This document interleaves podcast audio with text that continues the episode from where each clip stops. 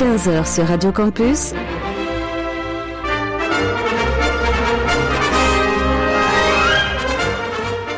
Les aventuriers des salles obscures.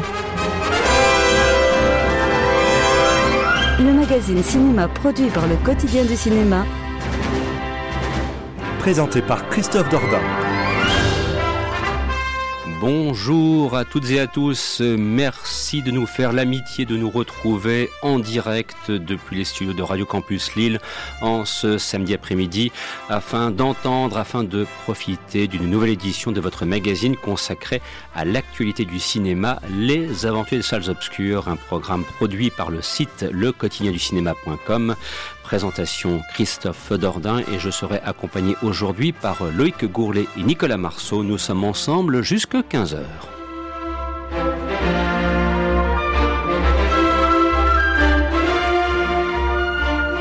Bien évidemment, nous vous souhaitons une excellente année 2022 en espérant qu'elle soit remplie de grands et de bons films et ça nous permettra peut-être d'ailleurs aussi de continuer à, vous guider au fur et à mesure des semaines afin de vous indiquer ce qu'il faut voir ou pas en fonction des sorties qui seront proposées.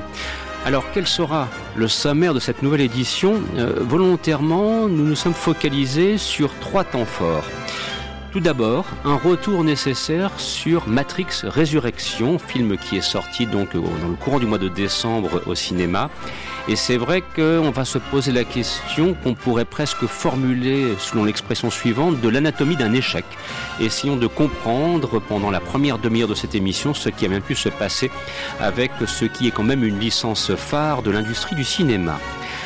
Il sera aussi question du grand retour de Paul Thomas Anderson avec son film Licorice Pizza qui est sorti ce mercredi 5 janvier sur les écrans. Et puis nous vous proposerons en fin de parcours un focus sur Claude Lelouch puisque son 50e film L'amour c'est mieux que la vie sortira au cinéma le 12 janvier.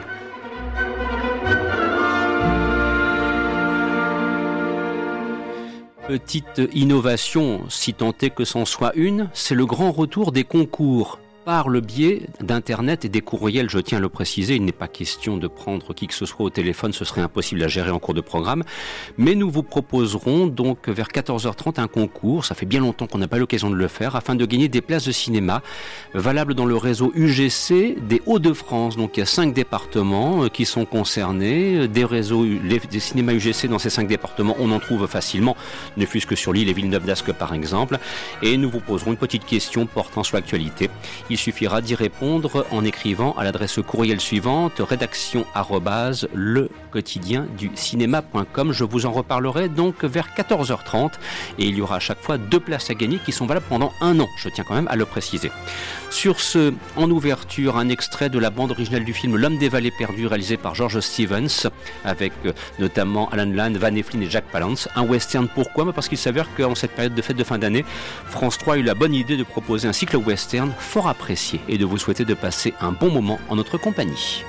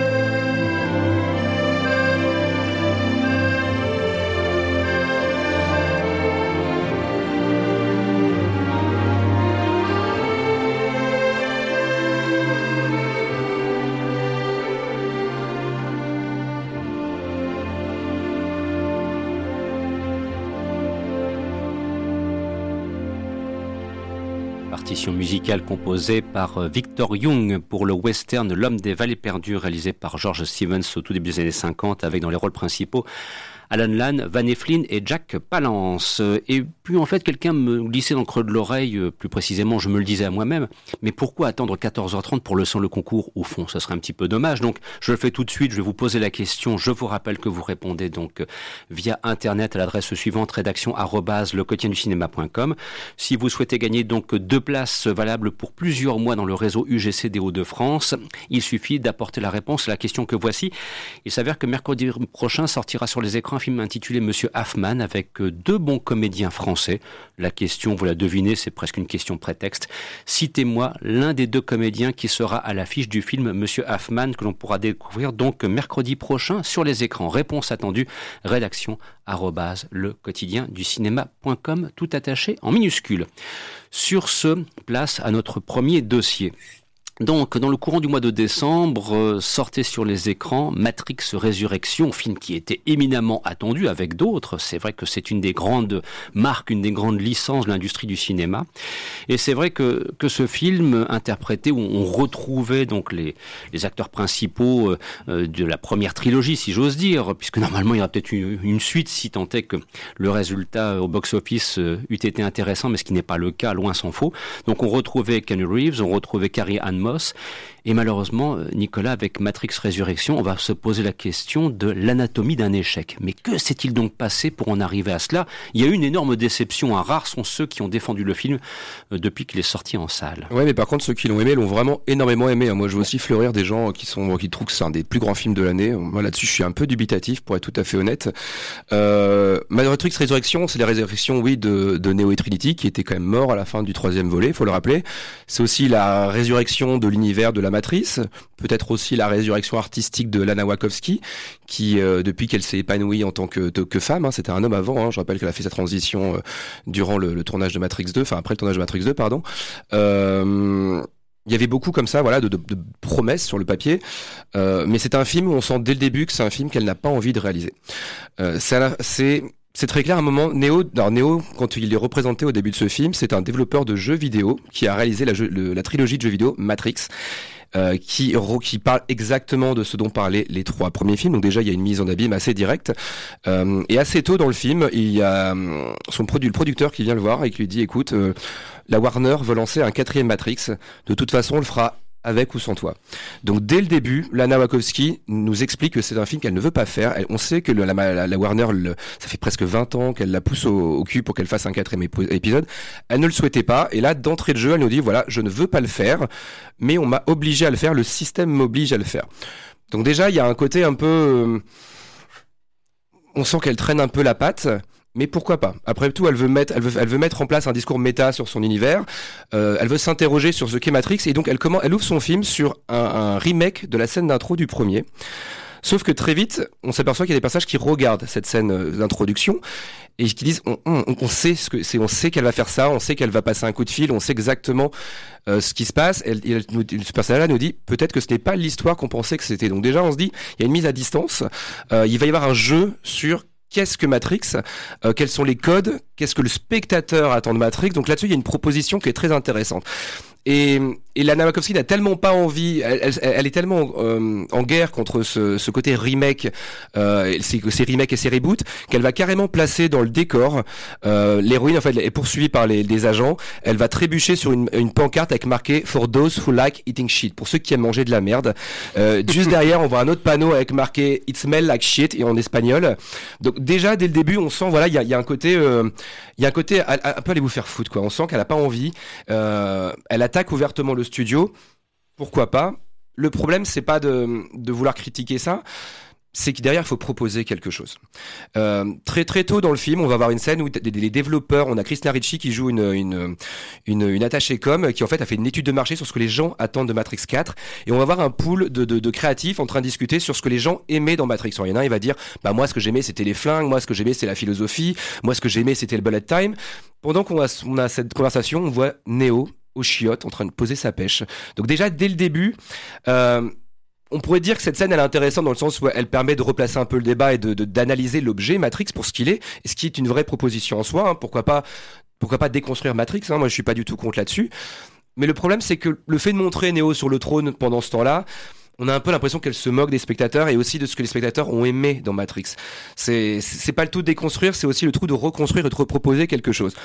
Et donc du coup, elle va, elle va mettre en place tout ce système de, de, de, de blagues méta euh, pour finalement en revenir à un point pas si intéressant que ça, puisque bah finalement on s'aperçoit que bah, c'est toujours Neo, c'est toujours le vrai Neo qui a été remis dans une matrice, un nouveau système de contrôle.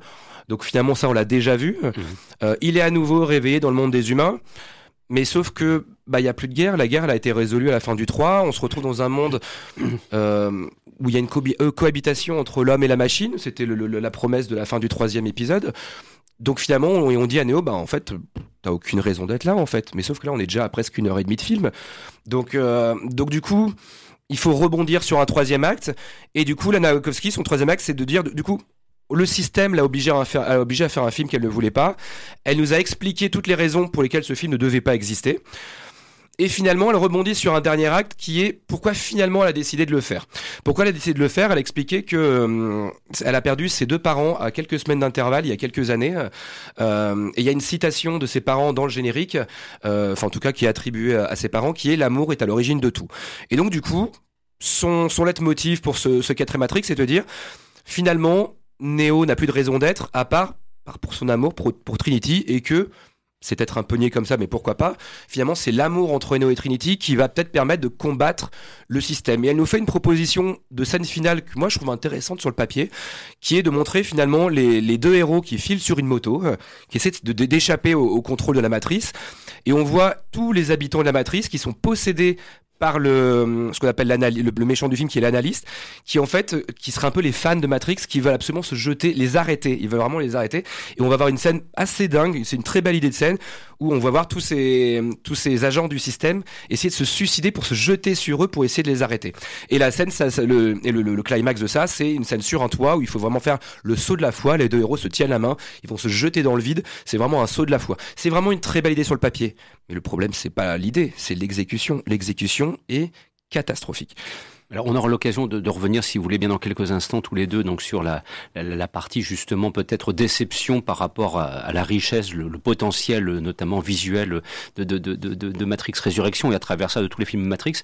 Loïc, euh, tout comme Nicolas, tu as, tu as ressenti cela, euh, cette euh, comment dirais-je, injonction qu'a subi la réalisatrice de la part de la Warner de faire un film que ne souhaitait pas faire au fond. Est-ce que ça se traduit vraiment? Est-ce que ça se ressent vraiment à la fois en termes de mise en scène et aussi de, de proposition de scénario à l'image, à l'écran lorsqu'on découvre le film? Forcément. Alors excuse-moi, je pense que là il y a eu un petit... Euh, une, petite tuile en ce qui concerne le micro, ça arrive parfois, donc je demandais simplement de basculer vers l'autre, voilà, en toute simplicité, et je pense que là, tu pourras répondre à cette question. Ouais, en fait, c'est quand même toujours bien de savoir. Hop là, c'est bon mm, On y va. Non, c'est toujours bien de savoir effectivement d'où l'on parle. Euh, d'où on parle, moi, me concernant, euh, effectivement, je fais partie des, euh, des, des, vrais fans de la trilogie et pas, pas forcément du premier, puisqu'on est toujours sur les deux et trois qui ont 20 ans après toujours été euh, très peu réhabilité, qui euh, qui continue à être très très décrié euh, parmi les fans. Et moi, je trouve que le le tout forme un vraiment voilà un vrai un vrai tout cohérent et il y a cette réhabilitation donc quand on entend parler de ce Matrix 4, moi, la question que je me pose d'abord et avant tout, c'est de me dire effectivement pourquoi? C'est-à-dire que hmm. qu'est-ce qu'elle a effectivement euh, à ce moment-là à dire en plus, euh, puisque puisqu'on a une trilogie qui se tenait parfaitement. Et donc forcément, j'ai envie d'aimer le 4, j'ai envie de me dire, euh, elle redonne une lecture. D'ailleurs, je pense à un moment on va en parler, mais il y a, y, a, y, a, y a une quelque chose qui a un moment mis pour redonner une vraie nouvelle lecture au film et c'est pas exploité. Mais donc j'arrive assez peu objectif en me disant j'ai envie d'aimer ce film. Mmh. La déception effectivement est là parce que les questions que je me pose en me disant pour, pourquoi faire ce film On n'a pas la réponse. Euh, effectivement, c'est ce que tu dis. Pourquoi faire ce film pour euh, l'histoire d'amour entre Neo et Trinity? C'est creux, c'est léger. Il faut pas sous-estimer quand même la notion d'amour dans les trois premiers. On pouvait beaucoup de, ça faisait partie des choses pour lesquelles ils pouvaient décrier, parce qu'un peu niais, etc. Mais non, non, c'était quelque chose au cœur de ces films, quelque chose d'important. Sauf que il y avait pas que ça, quoi. Il y avait un vrai équilibre effectivement entre le euh, verbeux et, et l'action. Là, le film est quand même beaucoup plus, beaucoup trop verbeux. Je me suis retrouvé effectivement sur pas mal de scènes un petit peu euh, dans la situation pouvait être certains euh, euh, détracteurs du 2 avec un avec euh, vous pouvez trouver il y avait une certaine futilité dans la complexité. Moi je trouvais moi j'avais pas forcément tout compris la première fois que j'avais vu la scène de l'architecte du 2 mais j'avais envie d'aller la revoir tout de suite. Là le film est souvent complexe et on n'a pas envie de le revoir. Moi si je l'ai vu il y a trois semaines je suis toujours pas retourné j'ai pas spécialement envie de le revoir sans doute je le verrai. J'espère que le que que, que qu'on aura une nouvelle lecture et pourquoi pas peut-être que peut-être que peut-être qu'on l'a mal vu. Euh, mais voilà moi j'ai eu un, le sentiment quand même d'avoir un film vraiment très creux. Alors quand je disais qu'il pouvait y avoir une piste très intéressante, justement, c'était avec cette histoire de, de, de créateur, où Neo, effectivement, est un créateur de, de, jeux vidéo, et où finalement, l'idée est clairement mise, les trois premiers films, qui sont du coup trois premiers jeux vidéo, seraient uniquement euh, une création. Euh, et donc, la matrice n'existerait pas. Et pourquoi pas je me, suis dit, là, ça peut, être, ça peut être effectivement une vraie chouette idée et une vraie raison, une nouvelle lecture de la totalité de la trilogie. Ça deviendrait à ce moment-là une vraie quadrilogie. Mais en fait, cette idée est balayée euh, au bout de trois minutes, quoi. Moi, j'ai l'impression qu'en fait, ils veulent, ils veulent utiliser la matrice pour montrer comment les ce qui a défini la trilogie originale a été assimilé par le système. Faut quand même rappeler quand Matrix sort le premier, ça met en avant les films de kung-fu, ça met en avant la culture du jeu vidéo, la culture internet qui était émergente à l'époque. Hein. Mmh. Aujourd'hui, c'est intégré, mais voilà. Euh, tout comme dans le dans le deuxième, il y avait une fusion de plans de jeux vidéo. Enfin, il y avait vraiment des des des des des, des, des une hybridation entre différents supports qui créaient des, des, images totalement neuves. Et tout ça aujourd'hui, le cinéma virtuel, par exemple, je pense au combat contre les Sans Smith qui était quasiment entièrement numérique. Ça, maintenant, Hollywood l'a intégré. Il n'y a pas un Marvel sans qu'il y ait des scènes 100% de CGI aujourd'hui. Ah, mais du coup, c'est intéressant justement le, propos du film. À mon sens, c'est de montrer comment le système a réintégré ça, euh, avec notamment, on se moque de bullet time, c'est-à-dire l'effet le, du bullet time est repris dans ce film-là et expliqué et retourné contre le personnage principal. C'est une belle, idée en fait fondamentalement, mais alors l'exécution, on a l'impression de voir un truc Netflix fauché euh, avec des effets de flou euh, un peu saccadés comme il y avait chez Peter Jackson euh, au début du Seigneur des Anneaux. il a vite arrêté ces effets qui étaient assez moches. Euh, on a l'impression de revenir vachement en arrière en fait. C'est assez étrange là-dessus. Là ça, fait, là, ça fait partie des choses sur lesquelles là je te trouve un, poil dur.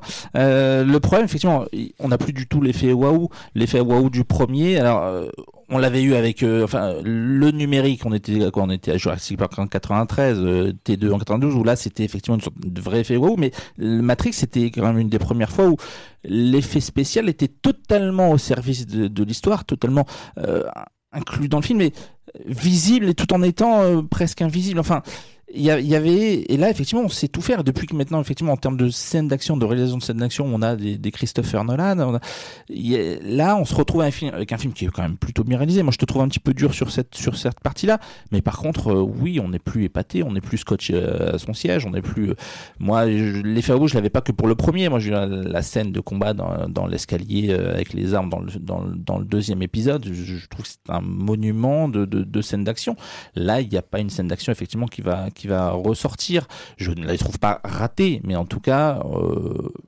elles nous mettent pas sur le cul, quoi. Ouais, mais sauf, qu'en fait, elle baisse les bras. Enfin, faut savoir qu'il y a une scène post-générique où, où qui reprend la scène de, de, de réunion entre créatifs, et un personnage dit le cinéma est mort.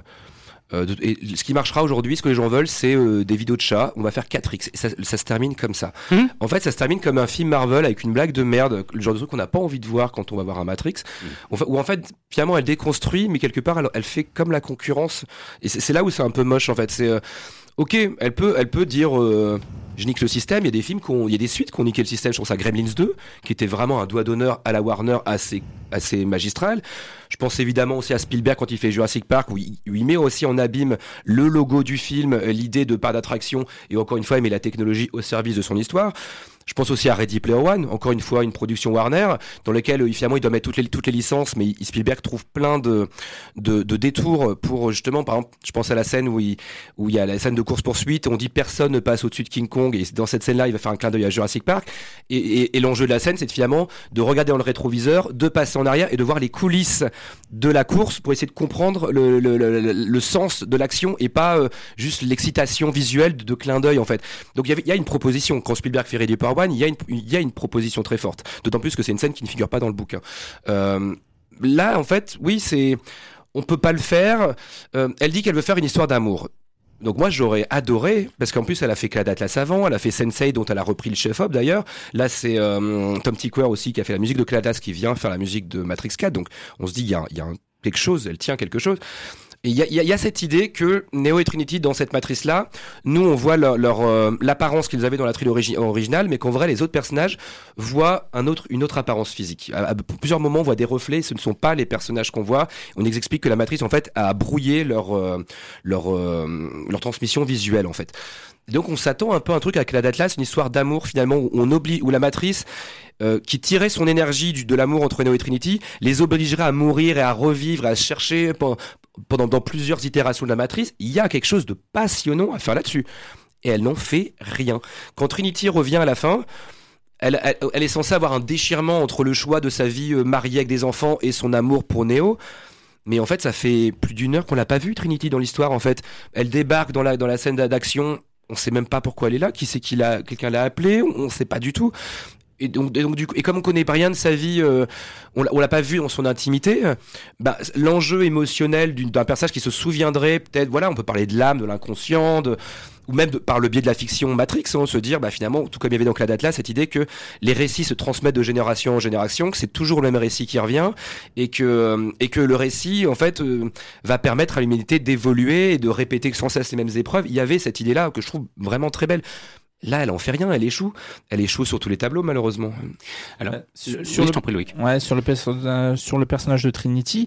Euh, alors, j'ai pas envie de faire de la psychologie à deux balles, euh, mais on c'est quand même difficile de ne pas y voir aussi quelque chose de, de personnel sur cette inversion euh, de, de, des valeurs entre les personnages. Avec un, en fait, on a quand même un, un personnage de Neo qui, dans le film, euh, très impuissant. Je veux dire, il, c'est un il, bouclier il, en fait. Il, passe, voilà, il passe quand même une heure et demie effectivement à arrêter les balles.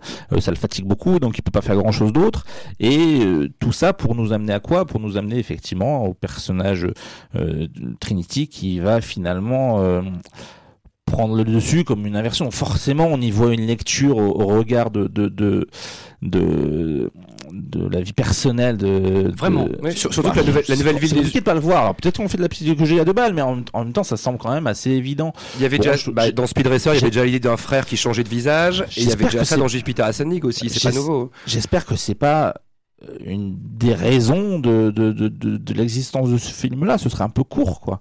Euh... Bah surtout qu'on comprendrait pas très bien pourquoi Trinity d'un coup elle se retrouve avec les pouvoirs de Neo en fait. Euh, oui, c'est un peu c'est un peu étrange en fait. C'est c'est c'est pas très amené effectivement. Et on, à la fin on fait ce constat-là en se disant mais c'est vraiment ça. Alors c'est pour ça que je, le film malgré tout effectivement mérite d'être revu et, et, et peut-être que ça comme ça arrive souvent on peut se tromper effectivement en voyant des films. Moi je me souviendrai toujours de ma plus grande erreur qui avait été Miami Vice, que j'avais vu en, salle, je me dis qu'est-ce que c'était ce truc-là, alors qu'en fait c'était sans doute aujourd'hui le plus grand film de, de, de, Michael Mann. Donc je sais pas, bref, euh, faudra, faudra voir. Est-ce que le film gagne à être revu? Peut-être. Bah, là, là je, vais, je vais reprendre mon point de départ initial. J'annonçais euh, de façon un petit peu abrupte Anatomie d'un échec. Mais est-ce que c'est vraiment un échec à vous entendre? C'est un petit peu curieux. Moi, là, je, par rapport aux propos que bah, vous développez, en termes d'échecs, parlons, parlons de manière très pragmatique. En termes d'échecs, il faut aussi quand même se poser la question de la carrière d'Evakovsky. Mine de rien, euh, aujourd'hui, on a trois films qui ont effectivement cartonné. Le reste, ils se sont, en termes pas artistique mais en termes financiers, se sont quand même à chaque fois plantés. Il y a un moment, je pense qu'ils vont arriver au, à la limite de leur système. Mais c'est pour ça que j'ai l'impression que le film a un peu une haine d'exister et qu'il y a aussi un peu une haine du public en fait. C'est au-delà du ils, en veulent au studio, mais alors, je suis désolé, mais si Matrix 2 et 3 ont été mal reçus, que Speed Racer se plantait, c'est pas à cause de la Warner. Hein. Pour mm. le coup, la, la, la Warner, elle a comme elle a allongé 190 millions pour qu'elle fasse son film. Là, il y a ça, je trouve pas qu'il y a un côté un peu puant dans le film en fait. C'est pareil quand elle te montre Morpheus qui sort des chiottes. Encore une fois, on se dit. Pff, parce que c'est vraiment intéressant de se moquer en Mm. fait de ce que les gens ont vraiment aimé. Et puis surtout, il y a cette, idée finalement, quand elle nous dit l'amour est à l'origine de tout, très bien, mais en fait, quand elle nous montre cette espèce de, de nouvelle société humaine beaucoup plus féministe, hein, on voit quasiment que des femmes qui sont des leaders, euh, et qu'elle nous montre la cohabitation entre les humains et les robots, bah, c'est des robots qui font des checks avec les humains. Euh, on, a une espèce de, de, de pieuvre mécanique qui, qui a l'air de sortir d'une version un peu cheap d'Abyss.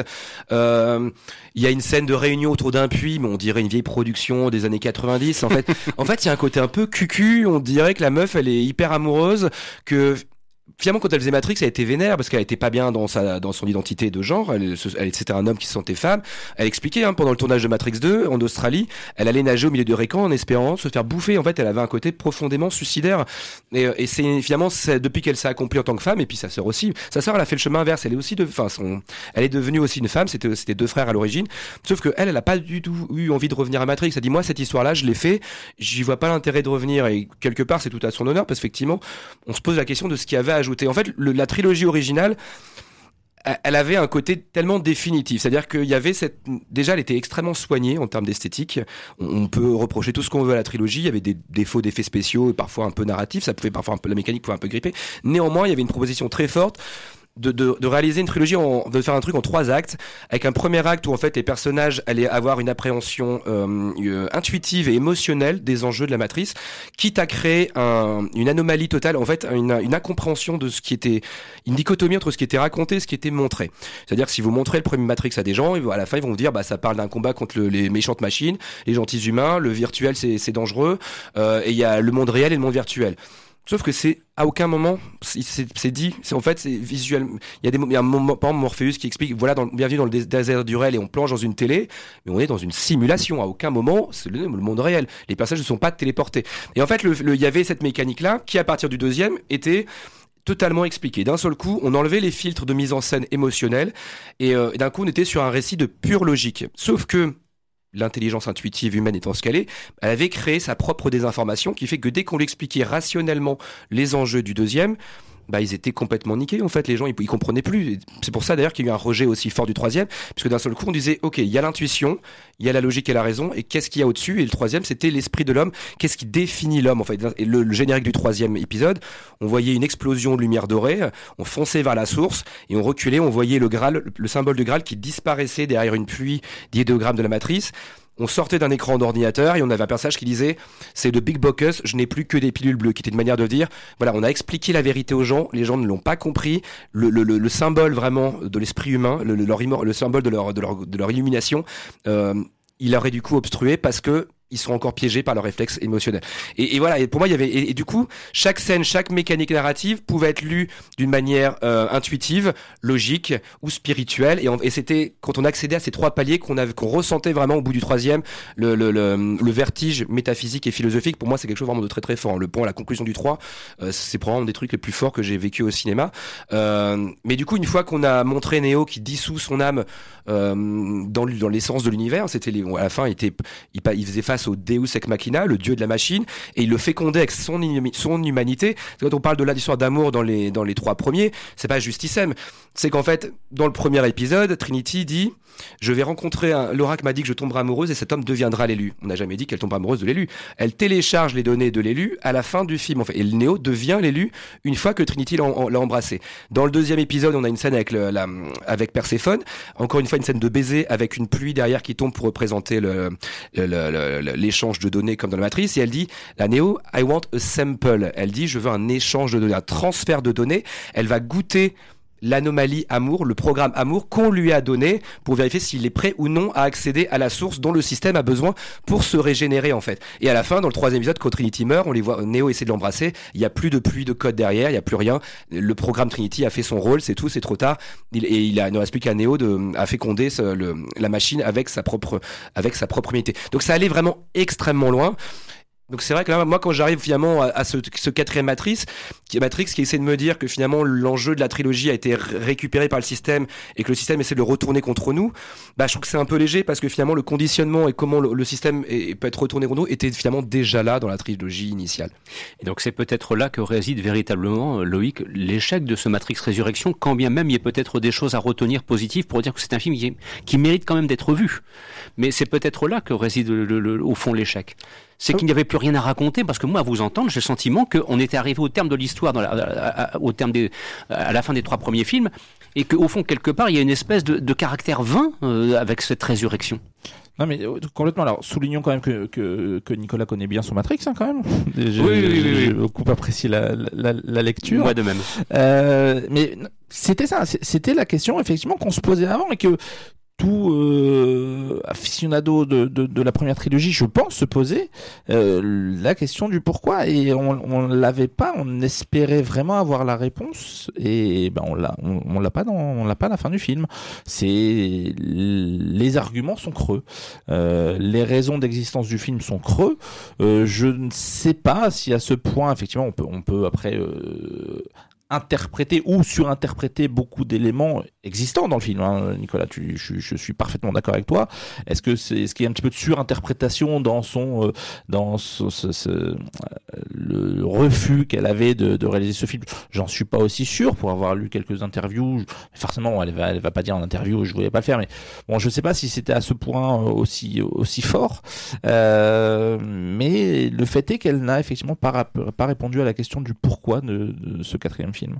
Moi, ce qui me choque le plus, en fait, c'est que finalement, après les Matrix et Speed Racer, qui était aussi un film très visuel, où vraiment elle contrôlait tout, euh, elle expliquait en interview que quand elle a, elle a commencé à bosser sur Cloud Atlas et Sense8, elle avait fini sa transition et que de coup, elle avait moins le besoin de contrôler l'esthétique du film et de laisser rentrer la lumière. effectivement, c'est pour ça qu'elle a repris le chef-op de Sense8.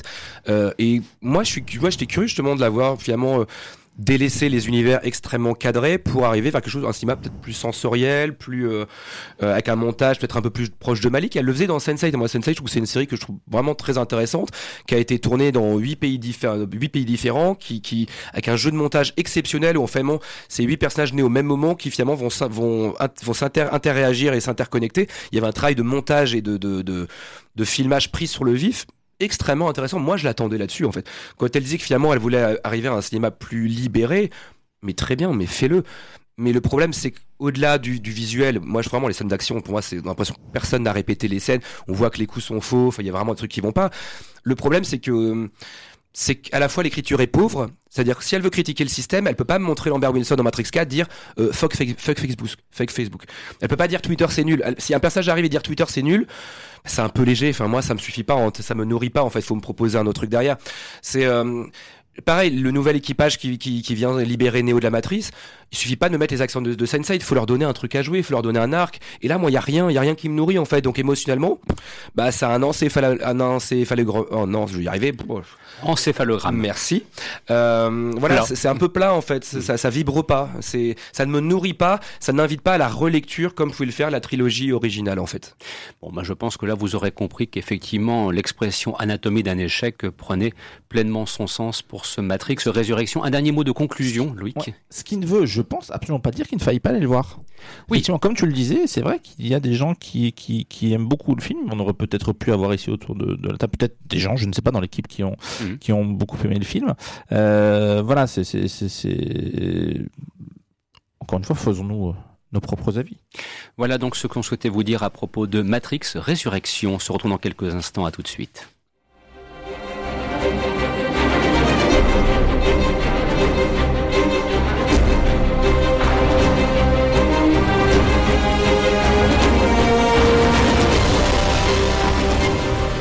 Retrouvez les critiques de films, les interviews et les concours sur le site du quotidien du cinéma.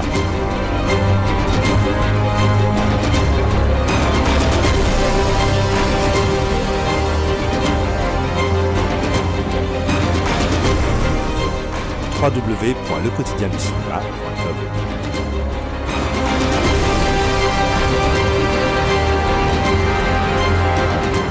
Radio Campus jusqu'à 15h c'est les aventuriers des salles obscures.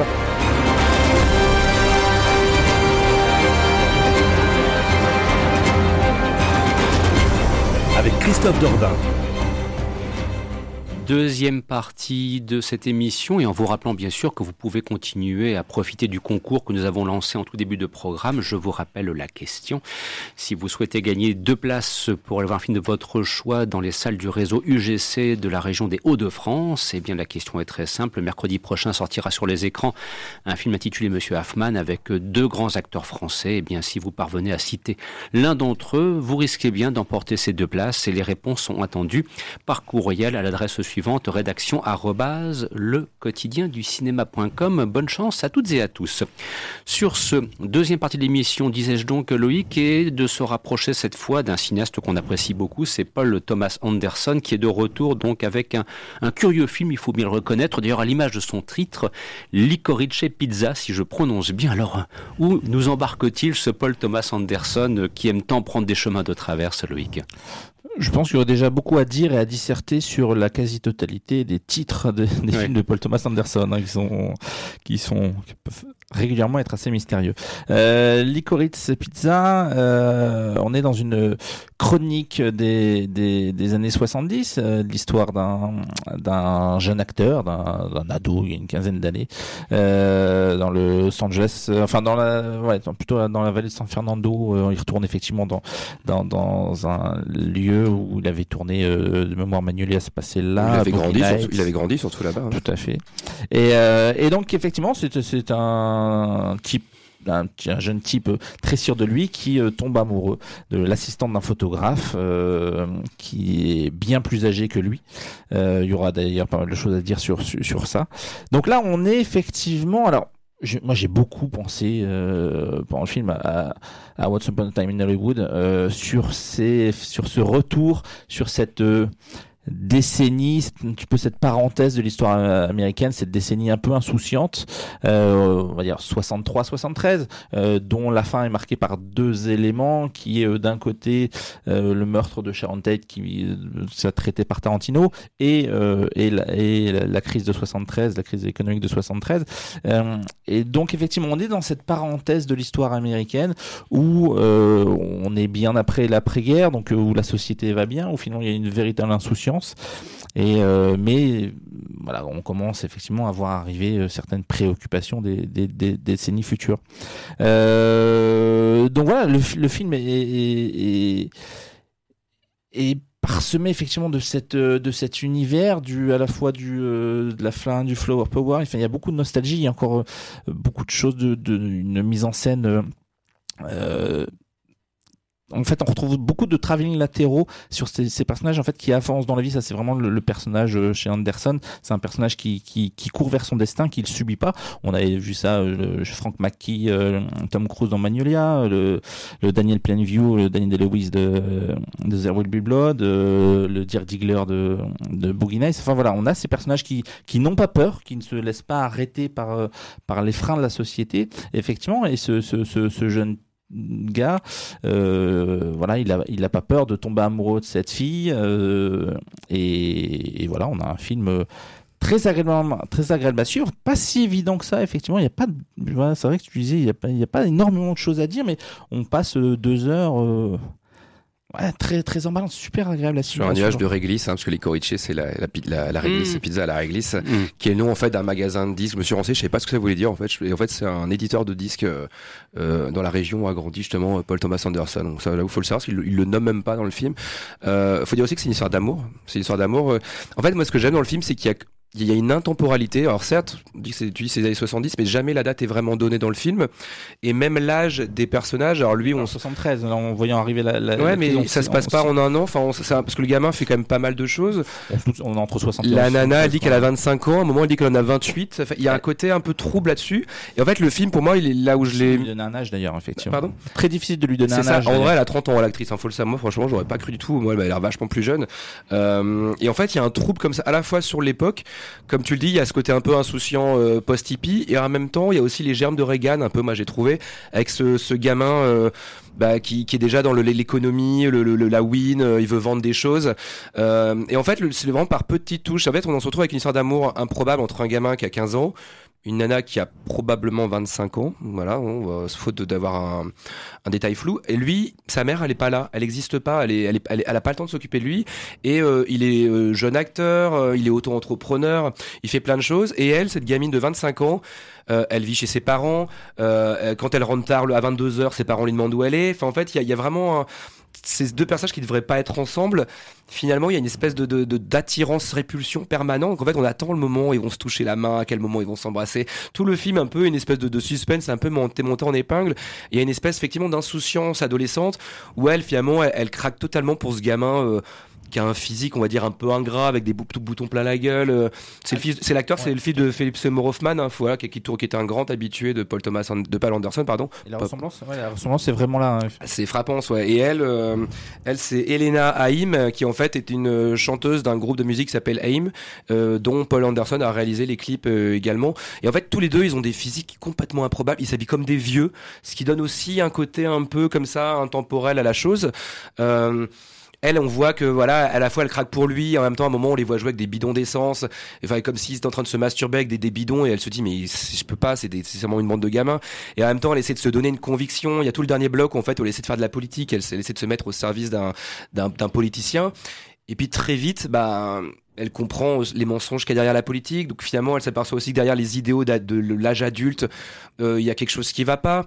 Euh, voilà, voilà, en fait, c'est des petits instants qui, en fait, je pense, c'est un film qu'il faut revoir parce que dans l'immédiat, c'est un peu des blocs de séquences. Il va y avoir la séquence avec Sean Penn, la séquence avec Bradley Cooper, euh, la séquence avec le politicien. C'est presque, c'est pas chapitré, mais ça pourrait presque l'être en fait, euh, avec des espèces de micro climax à chaque fois dans chaque scène, euh, avec toujours l'attente. Il va se passer un truc, on attend, on attend, et puis finalement, il faudra vraiment attendre presque 2h20 pour qu'il y ait enfin un, bisou quoi un petit bisou euh, sur la bouche quoi. et euh, non non mais et, ça rend le film totalement euh, c'est un peu la magie des premiers émois adolescents voilà le oh, je, je, transpire de la main je la frotte sur mon jean et je vais lui je vais essayer de lui caresser vite fait lui toucher le bout, le bout du doigt est-ce qu'elle veut est-ce qu'elle veut pas. Et il y a ce côté vraiment très léger. Et en même temps derrière cette insouciance moi je trouvais qu'il y avait une vraie gravité. Je pense notamment par exemple au tout début du film quand le, le héros rencontre cette cette nana elle est assistante d'un photographe qui fait les photos de classe de l'école discute tout ça et au moment où elle, elle s'en va, le photographe lui met une grosse main au cul. Euh. Mais et ça a l'air de rien parce qu'en fait la caméra ne s'attarde pas dessus pour montrer qu'à l'époque fait c'est déjà quelque chose un peu euh, c'est intégré en fait et, on voit que ça l'embête et en même temps personne ne réagit et on voit que finalement elle a intégré ça et en fait quelque part elle ne va pas vers ce gamin qui est de 10 ans son aîné, parce qu'à chaque fois, elle essaie un peu de se caser avec l'acteur un peu connu, avec l'homme politique qui lui invite à boire un verre après le travail. Et, euh, et, et, pareil, il y a un moment, un moment avec Bradley Cooper où en fait, il, il va lui apprendre un peu à, à, à diriger un camion. En fait, il va franchement, on n'est pas loin du viol, hein, il se met au-dessus d'elle et, il, il, a un comportement vraiment lubrique assez déplaisant. Et qu'elle, finalement, elle a été tellement conditionnée à être une, fille sexy, une belle fille, euh, que, du coup, pour moi, il y a un peu une forme de gravité. quelque part, elle voit dans ce, dans ce gamin euh, complètement innocent, qui à un moment il est acteur, il joue, il chante en pyjama, euh, et euh, voilà, elle, se dit, je suis son chaperon, je suis pas, je suis pas sa copine en fait, et, euh, et elle, elle essaie de sortir de ça, et en même temps on voit aussi ce gamin grandir et lui proposer de s'émanciper, parce qu'elle cherche à s'émanciper cette demoiselle, et aussi ce gamin il devient adulte par des petites touches, je pense notamment au tout début justement, il, va frapper avec un oreiller, il va faire, il va vouloir un peu chambrer la comment, la chorégraphe qui, qui lui apprend à jouer sur scène. Il la frappe avec un oreiller en cachette. Et comme, comme si c'était un peu un symbole de l'insouciance des gamins. Sauf qu'à la fin, un moment, il, il veut vendre des flippers. Il voit des enfants s'énerver sur un flipper. Et lui, ça l'énerve aussi. Et en fait, sur un petit détail comme ça, entre le début du film et la fin du film, on comprend que lui aussi, il a un peu grandi et que sa part d'insouciance, elle tend aussi un peu à disparaître. Enfin voilà, c'est vraiment des petites touches qui font que moi, j'ai passé 2h20 sur un petit nuage, quoi ce qui est aussi assez euh, intéressant dans le film, c'est la façon dont euh, Anderson, il, est assez coutumé du fait, mais, nous perd aussi dans, les méandres de son film, aussi en mélangeant fiction et réalité, puisqu'on a effectivement un mélange de personnages euh, ayant existé, le personnage, euh, j'ai plus son nom, mais le personnage interprété par Bradley Cooper. John, John Peters. John Peters, ça va être ça. Euh, le producteur, personnage producteur de, de Batman, Rainman. Euh... Mais qui, a priori, n'est pas non plus complètement euh, fidèle à l'original. Le personnage de Benny Safdie aussi, qui, qui incarne un personnage réel de, de, de la vie politique euh, de Los Angeles. Et, et, en même temps, on a effectivement le personnage de, joué par, euh, par Sean Penn, qui lui est un, personnage fictif, alors qu'on peut se dire Jack Holden, un acteur qui a, effectivement, qui fait, qui fait penser, qui renvoie à William Holden. Oui, mais c'est pas le même. Euh, donc, euh, donc voilà, il y a, cette façon effectivement de, de nous perdre un peu dans les méandres de son film. On pense forcément à Magnolia où il y avait, y avait cette volonté de, de, de, de, de, nous, de nous emporter, euh, de nous perdre dans, dans, dans, son film, aussi en termes de temporalité. Quand tu parles, tu dis on sait pas. Alors je trouve que là il y a des références de temps malgré tout, on s'y retrouve un petit peu, mais le temps qui passe chez Thomas Anderson, je pense surtout à Zero Blue Blood, où, où il y a toujours cette façon de se dire on ne sait pas, ouais, il se passe quoi Il se passe six mois, il se passe un an, il se passe 15 ans, on sait, sait pas, euh, on n'a pas forcément toujours conscience du temps qui passe chez, Anderson. Ça fait partie des choses qui sont effectivement assez intéressantes, qui, en font aujourd'hui, mine de rien, un des, cinéastes américains euh, les plus intéressants euh, et importants, je pense, actuellement. Surtout, il traite beaucoup en, arrière-plan, en fait. il traite souvent la, la, place des personnages, le rapport au héros dans un monde de spectacle. Je pense à Boogie Night qui, qui montrait bah, justement comment on, on, fait carrière dans le milieu du porno, euh, avec un premier, une première partie qui était très lumineuse, puis après l'arrivée des années 80, où d'un coup il y avait l'arrivée de la vidéo. On pourrait faire le même film aujourd'hui avec l'internet, les comptes OnlyFans, qu'en fait le film aurait toujours la même pertinence en fait. Euh, je pense évidemment à Magnolia, où finalement le gamin c'était un peu Paul Thomas Anderson gamin, qui était un peu instrumentalisé par son père, euh, qui était instrumentalisé par son père. Je pense évidemment aux scènes de, prêche dans There Will Be Blood. Il y a un peu, il y a vraiment un rapport là-dessus, et du coup dans le film, ce gamin auto-entrepreneur qui veut jouer l'homme adulte, euh, bah, il a besoin d'exister dans un, de se, dans une, de se surreprésenter et même d'assimiler parfois les codes des adultes. Moi, je pense au moment où il va dans son restaurant préféré, puis il fait, moi, je veux deux coca, comme si c'était euh, l'habitué des lieux qui disait, moi, je veux deux martini. Il y a, y a vraiment, il y a des jeux là-dessus qui sont très très fins en fait. Euh, qui, qui, font que moi je trouve le film vraiment très pertinent tout comme la fille a besoin d'exister de se mettre un peu en sous-vêtements pour pouvoir être un peu un peu sexy pour montrer qu'elle est qu'elle est grande aussi qu'elle a aussi un corps de femme enfin voilà moi c'est vraiment toutes ces petites touches en fait c'est un film très délicat euh, que, que, vous n'avez pas forcément instantanément, instantanément adoré, mais en fait, c'est un film qui va grandir en vous. Et enfin, vraiment, ouais, c'est un très, très. Ça fait plaisir de commencer 2022 sur un, sur un film pareil. Ça sent le gros coup de cœur quand même, là, pour, pour tous les deux. Ah oui, tout complètement. Ouais. Bah, c'est bien. Voilà, c'est, ça fait du bien aussi de commencer euh, cette année cinématographique euh, avec effectivement un cinéaste aussi éminent que Paul Thomas Anderson, donc, et Licorice Pizza, qui est sorti depuis le mercredi 5 janvier sur les écrans. Sur ce, nous arrivons dans la dernière ligne droite de l'émission euh, à travers un sommaire qui aura été bien dense. Euh, Loïc, euh, tu as la grande chance, comme d'autres, de voir, de revoir, parce que tu l'as déjà rencontré à plusieurs reprises, Claude Lelouch pour son cinquantième film, L'amour, c'est mieux que la vie, qui sortira très prochainement sur les écrans, en l'occurrence mercredi prochain. Et donc, tu vas avoir l'honnêteté de reconnaître que ce n'est pas forcément euh, son meilleur, mais que ça permet quand même de faire un point sur une carrière quand même assez exceptionnelle et qui dure depuis un demi-siècle, parce qu'on en est maintenant à un demi-siècle de cinéma, 50 films, et c'est donc l'amour, c'est mieux que la vie. Alors comparaison n'est pas raison, euh, mais je, euh, on va on va essayer de faire une comparaison entre le dernier Lelouch et Matrix, t'imagines?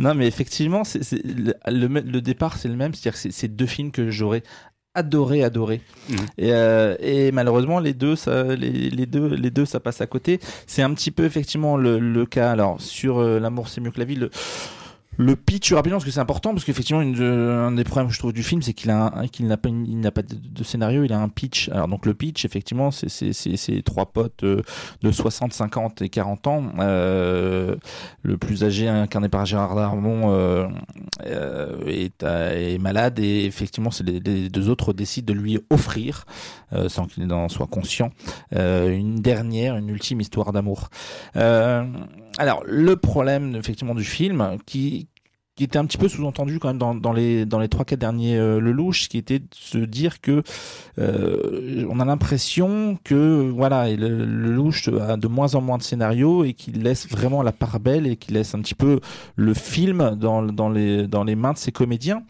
alors quand c'est effectivement euh, Trintignant et Anouk euh, dans les plus dans les plus années d'une vie, ça fonctionne vraiment parce que oui, le film n'avait pas de scénario, enfin, très peu, mais mais on était effectivement emporté par euh, par le, magnétisme de, de, de, ces deux acteurs. Ici, ouais, ça fonctionne pas quoi. Moi, je on aime beaucoup Gérard Ramon, on aime Sandrine Bonner est une actrice formidable. Il n'empêche que là, vraiment, l'alchimie, ça fonctionne pas entre eux. Pas toujours évident à expliquer. Là, l'explication, je l'ai pas. Et, et, quand on ne croit pas à cette histoire d'amour, quand on ne croit pas euh, au sentiment entre ces personnages, bah on, bah on, reste un peu à côté du film, quoi. Et donc, euh, on se retrouve effectivement avec un film creux. Alors, il y a toujours de, de, de, de, jolies idées. Il faut quand même aussi aussi savoir que moi, à titre personnel, effectivement, depuis depuis euh, quand même quelques dizaines d'années. Moi, j'adore le je le défends euh, régulièrement ici. Je n'ai pas peur de, passer pour euh, voilà, il y a une notion assez ringarde, mais voilà, moi, c'est un cinéaste qui me passionne depuis des années et des années.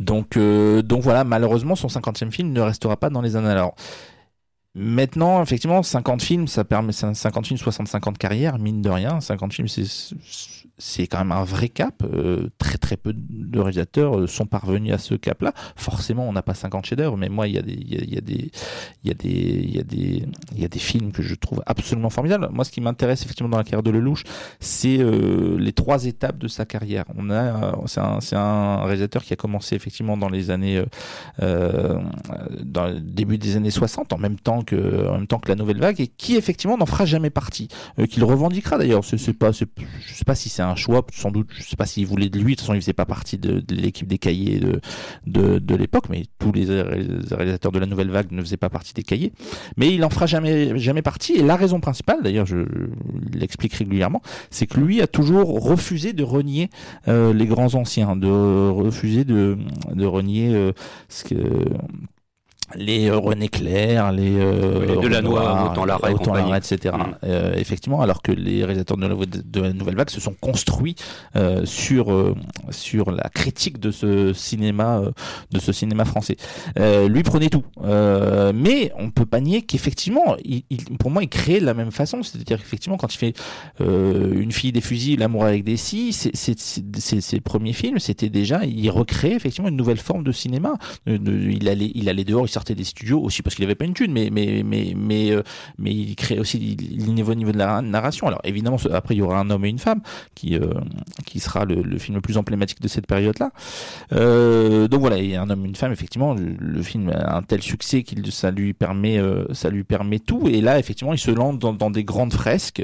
donc là, il va alterner effectivement des des, des grandes fresques les uns et les autres, toute une vie. Enfin, les uns et les autres, c'est comme son film le plus emblématique de cette période-là. Et puis des petites histoires, effectivement, où il s'essaye un petit peu à tous les gens, souvent en les mélangeant d'ailleurs. On a des films de gangsters qui sont avec des, euh, et des polars, et enfin voilà, il, il mélange tous les gens. Euh, et donc voilà. Et là, on a effectivement une période, euh, moi je trouve assez, assez, assez passionnante. on a aussi beaucoup, beaucoup la, la, Seconde Guerre mondiale avec un film qui était formidable qui s'appelait Partir revenir aussi. Euh, donc voilà, il mélange un petit peu, un petit peu tout ça.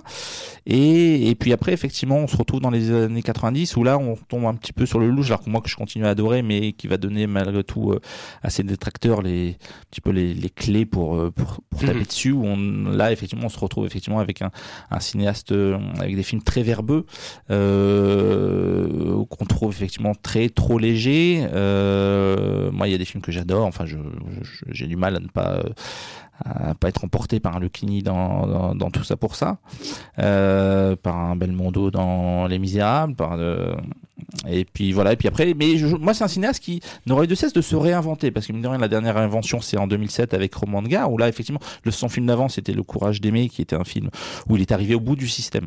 Et là en fait il, il sort un roman de gare où là il se réinvente complètement et voilà il sait à chaque fois quand même mine de rien rebondir comme ça Là, je pense qu'avec euh, l'amour c'est mieux que la vie, il est arrivé au bout du système aussi. Euh, maintenant, il a 85 ans, donc est-ce qu'on se réinvente encore à 85 ans? Je ne sais pas. Moi, j'attends son, j'attends son prochain film. On verra, on verra ce qu'il sait faire, mais je, voilà, je pense que malheureusement, là, il est arrivé un petit peu au bout, au bout du truc. Euh, donc, on attend, euh, on verra ce qu'il sera, ce qu'il sera nous proposer. On va dire que l'amour c'est mieux que la vie, mais c'est pas forcément son meilleur film. Euh... Non, alors euh, toujours pareil, comme j'ai oui. envie mmh. de dire aux gens, allez le voir parce que j'ai envie que les louches fonctionnent, qu'ils puissent en refaire un après. Mmh. Malheureusement, effectivement, soyons, soyons objectifs et c'est malheureusement pas son meilleur film. Voilà donc ce qu'on souhaitait vous dire à propos de cette sortie à venir prévue mercredi prochain sur les écrans. Il nous reste encore quelques petits instants et il faudra donc faire preuve de concision euh, pour quelques petites recommandations si vous le souhaitez. Notamment, il y en a une, Nicolas là je pense qu'il va te tenir à cœur. C'est un film d'animation qui s'appelle Belle et qui est sorti le 29 décembre sur les écrans. d'ailleurs, Mamoru Osoda. Qui était venu d'ailleurs présenter son film ici en avant-première. Tout à fait. Mamoru Osoda, recalé de chez Gimli, hein, il avait été dégagé du château ambulant.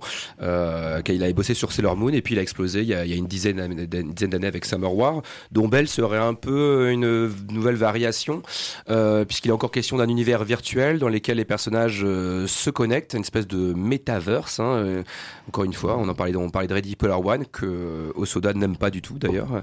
et justement avec ce film-là, il voulait un peu prendre le contre-prix de Spielberg justement en montrant comment les réseaux sociaux, derrière toutes les, toutes les problématiques qu'il soulève peuvent aussi être euh, quelque chose de positif, euh, puisque ça permet à la fois de, d'exprimer qui on est réellement.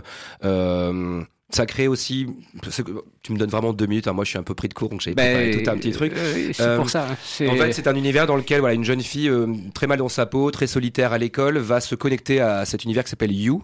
Donc c'est un U, mais en fait, ça se prononce You comme toi. en gros, c'est un et c'est un logiciel qui va qui va détecter, qui va créer un avatar euh, à travers, qui calcule lui-même l'avatar de la personne selon ses caractéristiques psychologiques en fait. Et du coup, dans cet univers, cette jeune fille très mal dans sa peau va devenir une star de la pop. et on retrouve chez Mamoru Osoda ce, refus de, se moquer de, tout ce qui est K-pop. Euh, il, refuse de, condamner l'Internet. Euh, donc voilà. Donc à l'intérieur de, ce, ce, cet univers, Belle va devenir une très bonne belle chanteuse qui va tomber amoureuse d'une bête. Donc c'est une espèce de relecture euh, du conte et aussi une relecture du, Walt Disney parce qu'il reprend la scène du bal notamment du, du, dessin animé de, Walt Disney. et cette bête, elle est pourchassée par des justice social warriors. Justement, dans cet univers virtuel, on a toute une bande de, beaux gosses plein de sponsors derrière eux qui sont là pour, euh, pour défendre ce qui, selon eux, sont les bonnes valeurs euh, euh, du monde. Donc, donc là-dessus, c'est très intéressant. Et du coup, cette, cette, cette jeune belle, elle, va essayer de, de, de, comprendre le secret de la bête, comprendre qui est l'humain derrière, derrière cette créature. donc moi, moi, je trouve que c'est vraiment un très joli film qui, à la fois, met en exergue tout ce qui ne va pas dans les, réseaux sociaux. Donc justement, c'est Justice Social Warrior, les retournements d'opinion qui peuvent être très, très faciles à, faire.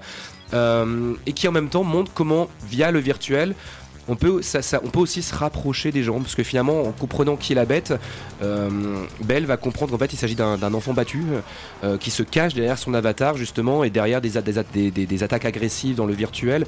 Finalement, il y a toute une colère en lui. et voilà, et, pour pouvoir toucher la bête, il faudra que Belle abandonne son avatar, l'expose au monde entier dans le monde virtuel euh, afin de, voilà, de, lever le voile sur, qui on est réellement. Donc voilà, moi je trouve que c'est un joli film et vraiment des très belles scènes, euh, à la fois dans l'univers virtuel, mais ça là-dessus on l'attendait un petit peu, donc le, voilà, c'est un mélange de 2D, 3D, c'est sa fourmi de détails. Mais il y a aussi chez, Osoda, comme dans Mirai, ma petite sœur, une espèce de, poésie du, quotidien. Euh, vraiment juste un, reflet sur l'eau, euh, euh, une conversation entre deux élèves à l'école. Enfin, vraiment des petits détails. Il y a autant de poésie dans le virtuel que dans le réel. Et voilà, je trouve que c'est très bien que ce cinéaste essaie vraiment de réconcilier les deux et pas, pas forcément de les mettre en opposition. Et c'est donc depuis le 29 décembre sur les écrans.